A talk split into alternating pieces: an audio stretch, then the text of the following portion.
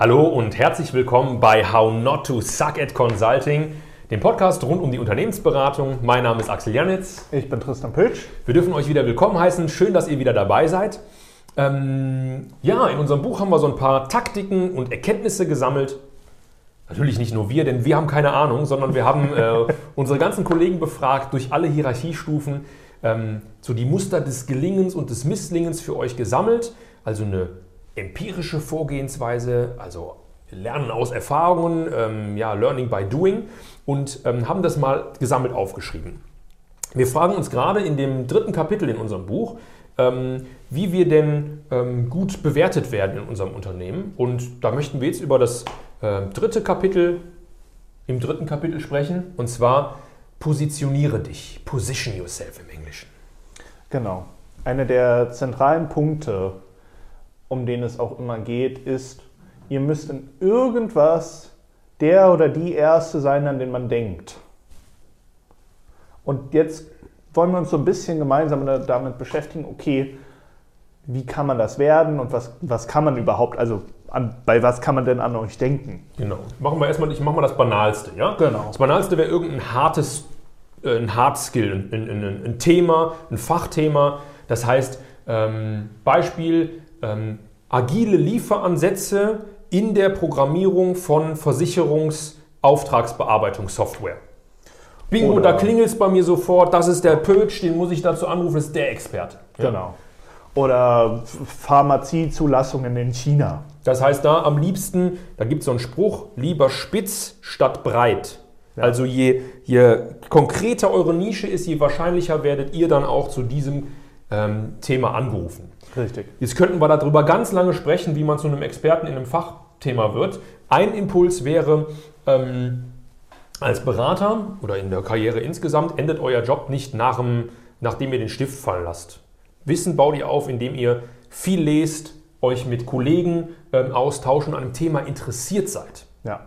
Das heißt, wenn ich Dienst nach Vorschrift mache, um 16 Uhr meinen Stift fallen lasse und nicht links und rechts gucke oder schaue, ach guck mal, da sind neue Studien draußen, dann werde ich irgendwann irrelevant in meinem Nischenthema. Richtig. Und da kommen wir nämlich eigentlich zum wichtigsten Aspekt. Wir hatten es ja schon mal, wie relevant Zeit ist, besonders für eure Vorgesetzten. Die haben keine Zeit, sich in Themen reinzulesen. Ihr habt die Zeit, nutzt die dafür. Also versucht euch besonders auf dem Weg Richtung weiter oben in der Pyramide oder wie auch immer es bei euch aufgebaut ist, nutzt die Zeit, die ihr am Anfang habt, um viel zu lesen, auch um bestimmte Veröffentlichungssegmente, Themen zu monitoren und immer zu wissen, wenn da was Neues passiert. Klein, ganz kleine Anekdote, ja. weil das ist ganz, ganz relevant. Ich bin äh, auch also bin Trainer und Berater. Ich, ähm, trainiere, ich gebe Methodentrainings. Im Prinzip versuche ich die Frage mit Leuten zu beantworten, wie arbeiten wir zusammen in eurem Kontext. Und ähm, mein Steckenpferd ist hybrides oder agiles Projektmanagement. Das heißt, ähm, nicht Scrum, Scrum ist ein Lieferansatz, sondern wie kann ich Projekte agiler managen. Das ist ein recht spitzes ähm, Expertenfeld. Da tut sich sehr viel aktuell. Und ich bin da wirklich interessiert dran und ich habe letztens zu Kollegen gesagt, ähm, Agile PM ist eine etwas ältere Methode in den 80ern und da ist gerade so ein bisschen Umbruch. Da, da soll jetzt eine neue Version rauskommen und mich interessiert natürlich, woran arbeiten die da gerade? Habe also meine Kollegen gefragt, also keine Trainerkollegen, sondern die bei uns im Backoffice arbeiten, ob es dazu schon Bücher gibt, ob die Neuigkeiten dazu haben. Und dann hat jemand aus Witz gesagt, so, haha, willst du dir das etwa am Wochenende durchlesen? Ja, das ist mein, mein Expertenbereich. Ich brenne dafür, das interessiert mich, dazu möchte ich angerufen werden. Aber ich möchte auch rechtfertigen, dass mich jemand anrufen möchte dazu. Das heißt, ich möchte der Experte sein. Lange Rede, kurzer Sinn. Ich habe dieses Expertenwissen drauf und wenn mein Chef, der der Chef aller Trainer bei uns ist, über alle Methoden, etwas zum Thema hybrides Vorgehen wissen möchte, dann ruft er mich an und dann kann ich ihm sofort eine Antwort liefern und muss nicht sagen, das müsste irgendwo in einem Buch stehen. Ja? Das heißt, ihr wollt die Person sein, an die man denkt, wenn man Antworten auf Fragen braucht. Richtig. Das wäre auf dem Hardcore-Skill-Level. Ja. Und damit man auch tatsächlich die Anerkennung von anderen dafür bekommt, dass man der Experte auf etwas ist, dann gibt es eine zentrale Methode, einen Tipp. Das ist, habt immer eine Expertenfrage auf Lager. Eine Expertenfrage ist etwas, was niemand fragen könnte, der keine Ahnung von der Sache hat. Sondern es ist jemand, der ein ganz spezifisches Nischenwissen hat. Und jetzt kommt nämlich der spannende Punkt, an einer Expertenfrage erkennen andere Experten, wer zu ihnen gehört und wer nicht zu ihnen gehört. Genau, nicht, nicht im Sonne, Sinne von äh, prätentiöses ähm, ich, ich, Gebrabbel. Gebrabbel. Ich stelle jetzt hier mal irgendwelche Fachbegriffe, wie ihr das eben über mich gedacht habt. What the hell ist Agile PM, Axel, Hals, Maul, ne, habt ihr gedacht? Ähm, also nicht irgendwelches prätentiöses Zeug, brabbeln, irgendwelche Fragen, sondern ähm, die relevanten Fragen. Beispiel aus dem hybriden Projektmanagement-Kontext. Die erste Frage, die ich stelle, ist das Vorhaben, was ihr gerade vor der Nase habt, ist das ein komplexes oder ein kompliziertes Problem? Jemand, der sich mit dem Thema auseinandersetzt, versteht sofort, auf was ich hinaus möchte und erkennt mich oder den oder diejenigen als Experten. Ja. Richtig, und das kann wirklich alles sein. Bei dir ist es eher sowas, bei mir sind es eher IT-Themen an der Schnittstelle zur Regulatorik. Das heißt, bei mir ist zum Beispiel so eine typische Frage, seht ihr zum Beispiel einen Function as a Service Ansatz compliant mit einer MA-Risk-Richtlinie? Das sind so Sachen, wenn ihr solche Fragen habt, das klingt für alle Leute, die davon keine Ahnung haben, klingt es wie Kauderwelsch. Aber genau diese Fragen sind es, die für euch relevant sind. Und das nicht sozusagen, um nach außen zu zeigen, wie toll ihr seid. Jetzt könnte man gerade denken, dass wir hier zeigen wollen, was wir alles können. Es geht eigentlich darum, ähm, dass auch ihr dadurch andere Experten identifiziert. Ne? Genau. Das genau. heißt, ähm, ihr könnt dann konkret die Leute ähm, sortieren was euch auch wieder bei der Positionierung hilft. Ne? Baut euch euer Expertennetzwerk auf. Genau. Ihr müsst ja auch wissen, mit wem lohnt es sich zu reden. Ja. Genau. Also habt den Mut, ähm, in Bezug auf ein, ein konkretes Thema, auf einen Wissensbereich Expertise aufzubauen. Am besten irgendwas, was euch wirklich Spaß macht. Ja, hört genau. sich banal an, aber ähm, das macht dann auch wirklich Spaß. Genau. Dann, jetzt schließen wir mal diesen einen Bereich. Ihr könnt euch einerseits über Wissen positionieren und jetzt kommt noch so ein zweiter Bereich, der ist eher so ein bisschen methodischerer Natur. Mhm. Der Wie beschäftigt sich damit nämlich, welche Rolle ihr einnehmen könnt. Und das ist unsere, unser Vorschlag, wie man so Rollen kategorisieren könnte. Also sagen wir mal, ähm, das Fachthema beiseite, das Expertenthema. Welche Rolle möchtet ihr einnehmen? Das eine, die erste Rolle, wir haben fünf definiert. Die erste Rolle, die ihr einnehmen könntet, wenn ihr möchtet, ist der Fixer. Genau. Nicht im Sinne von der Drogenfixer, ne? sondern der Fixer. Nein, nein. Ja, also jemand, der, der kommt, wenn es Probleme gibt und einfach durch Wissen, durch Methodik, durch Einsatz in der Lage ist, diese Probleme zu lösen, an der andere Leute scheitern. Beispiel, wir beide haben bei unserem Mentor ähm, ähm, ein Projekt oder Projekte mitleiten dürfen ähm, und diese Person war ein Fixer. Der wurde immer dann gerufen, wenn Projekte in absoluter Schieflage waren. Fixer sind Ärmel hoch, Überstunden, her damit, ich grab uns hier raus. Ja? Das heißt, ähm, Personen, die ähm, ja, schwierige Themen hemdsärmlich anpacken. Genau. Fragt euch, seid ihr derjenige oder diejenige, die angerufen wird, wenn es darum geht, ein vor die Wand gefahrenes Projekt zum Beispiel aus dem Dreck zu ziehen. Genau, weil das, es richtig brennt. Das wäre eine Rolle, ja? Genau. Und ihr müsst ja auch nochmal einmal kurz zur, zur Einordnung. So eine Rolle und die Fähigkeiten für so eine Rolle, das ist nichts, was ihr irgendwie schon habt, wenn ihr anfangt. Das ist eine mühsam erarbeitete Menge an Skills, an Wissen und an Kontakten, die da zusammenkommen, die euch am Ende dann so unersetzbar machen. Aber ihr solltet immer ein Gefühl für eure Stärken und Schwächen haben, um zu wissen, in welche Richtung, in welche Zielrolle arbeite ich denn hin. Genau. Ähm, so Fixer sind Leute, die könnt ihr an äh, Sätzen erkennen wie ich mag es, wenn es richtig knallt. Ich genau. liebe es, wenn die Fetzen fliegen. Wo gehobelt wird, da fallen Späne. Ja? Genau. Gibt es Leute, die da richtig für brennen, die da aufblühen. Und dann gibt es Leute, von einem ganz anderen Schlag, auch in Ordnung, die würden wir den Mediator nennen. Ja. Oder Diplomat, ne, je nachdem, wie man möchte. Das sind die Leute, die es irgendwie schaffen, vertrackte soziale Interaktionen zu glätten und dafür zu sorgen, dass man irgendwie mit Ergebnissen aus Situationen rauskommt, wo es keinen Ergebnisspielraum gibt. In dem Vergleich zu einem Moderator ist nämlich ein Mediator jemand, der Optionenräume aufzeigt und aufmacht. Genau. Ja, ein Mediator ist ähm, ja, jemand, Entschuldigung, der in der Kommunikation sehr fit ist, der ähm, Soft-Skill-mäßig gut unterwegs ist.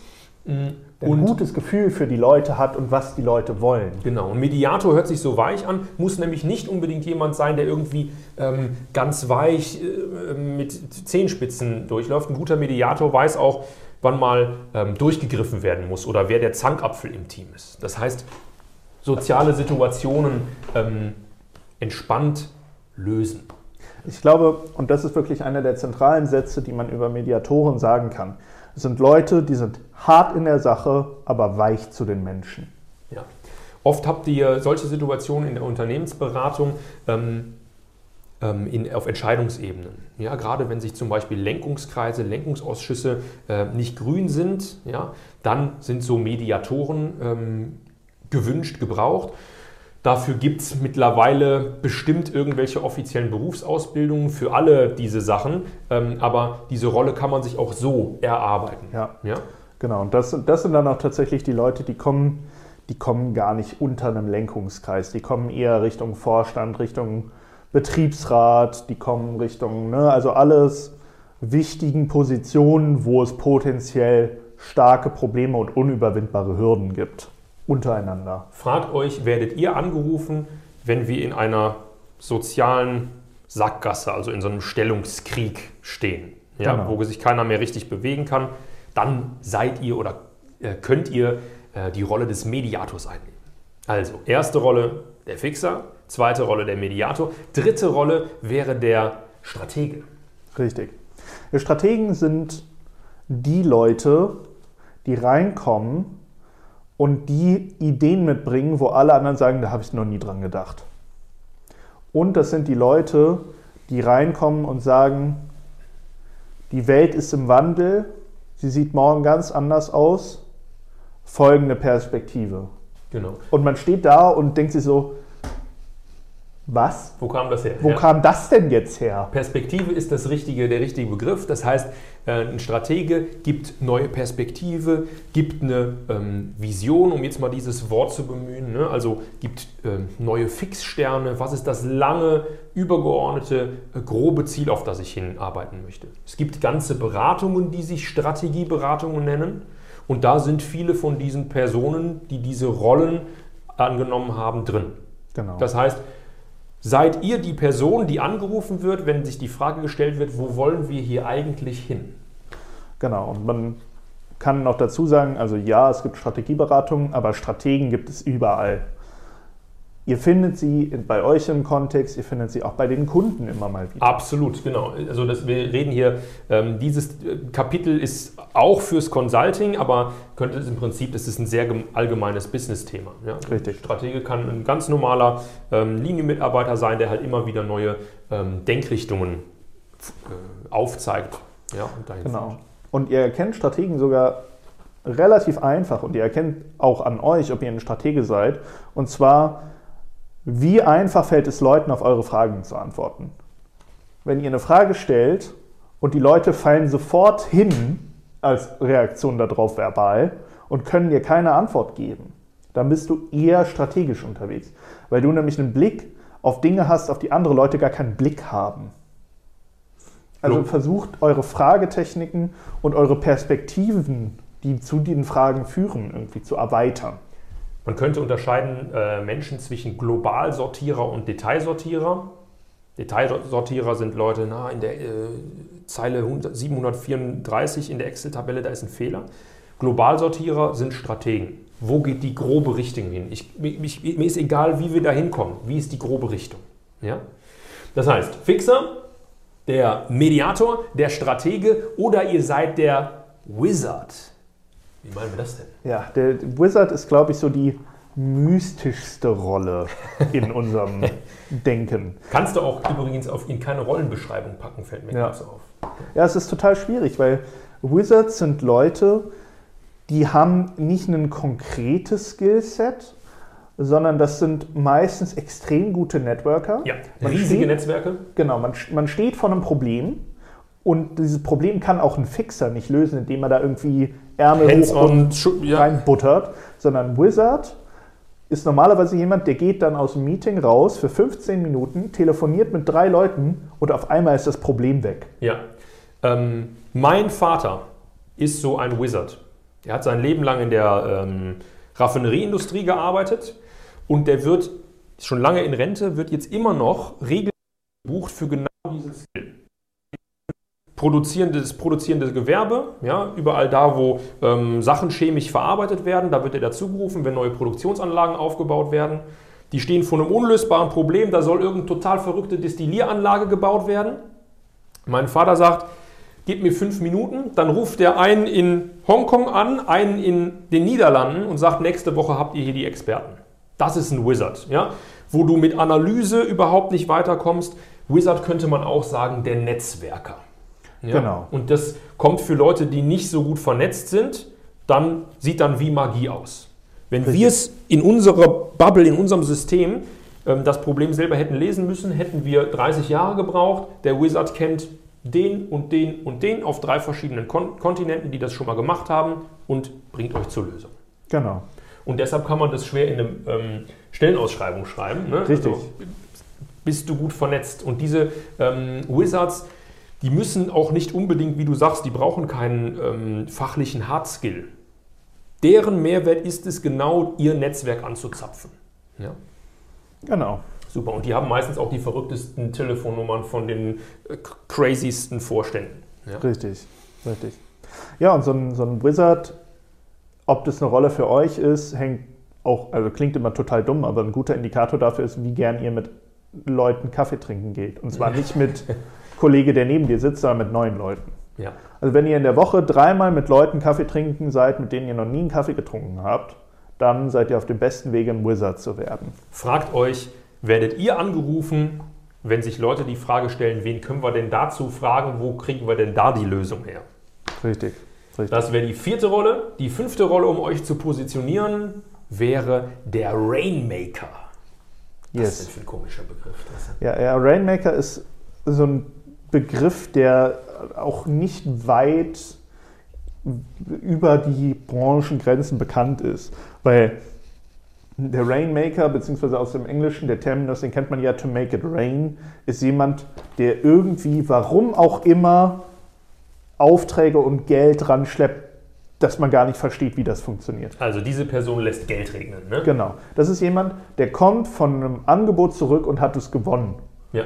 Und du fragst dich, wie? Oder war irgendwo einen Tag bei einem Kunden auf dem Projekt, hat drei andere kennengelernt und da schon Projekte verkauft. Richtig. Oder arbeitet als Projektmanager in einem Projekt oder als Consultant und hat rechts und links 17 andere Aufträge bekommen. Richtig. Und da gibt es ganz unterschiedliche Wege, wie man, wie man so ein Rainmaker wird. Es gibt manche Rainmaker, die sind einfach fachliche Koryphäen. Die treffen jemanden, der sagt, du bist der Guru, wie kann ich dich buchen? Ähm, es gibt Rainmaker, die reingehen und sagen, hier folgendes kannst du realisieren an Einsparungen oder hier kannst du noch mehr, viel mehr Geld verdienen und so, ne? die ein wahnsinnig gutes Gespür für Business Cases haben. Die dem Kunden äh, Business Cases aufzeigen, wo der Kunde nicht dran gedacht hätte. Ja, so nach dem Genau. Motto, also das ist eine total tolle Idee. Ähm, diese Rainmaker sind oft Verkäufertypen, ja, ähm, müssen aber nicht unbedingt im Vertrieb arbeiten. Gerade Genau, in der, ja. im Consulting hast du ja oft einfach implizit immer mit Vertriebsverantwortung. Ja. Und es gibt Rainmaker, die sind genau eher so sehr, ich sag mal, einnehmend. Es gibt auch Rainmaker, die sind eher zurückhaltend. Genau, Aber die Einnehmenden, äh, hast du schon mal den Spruch gehört bei Vertrieblern, äh, anhauen, umhauen, abhauen.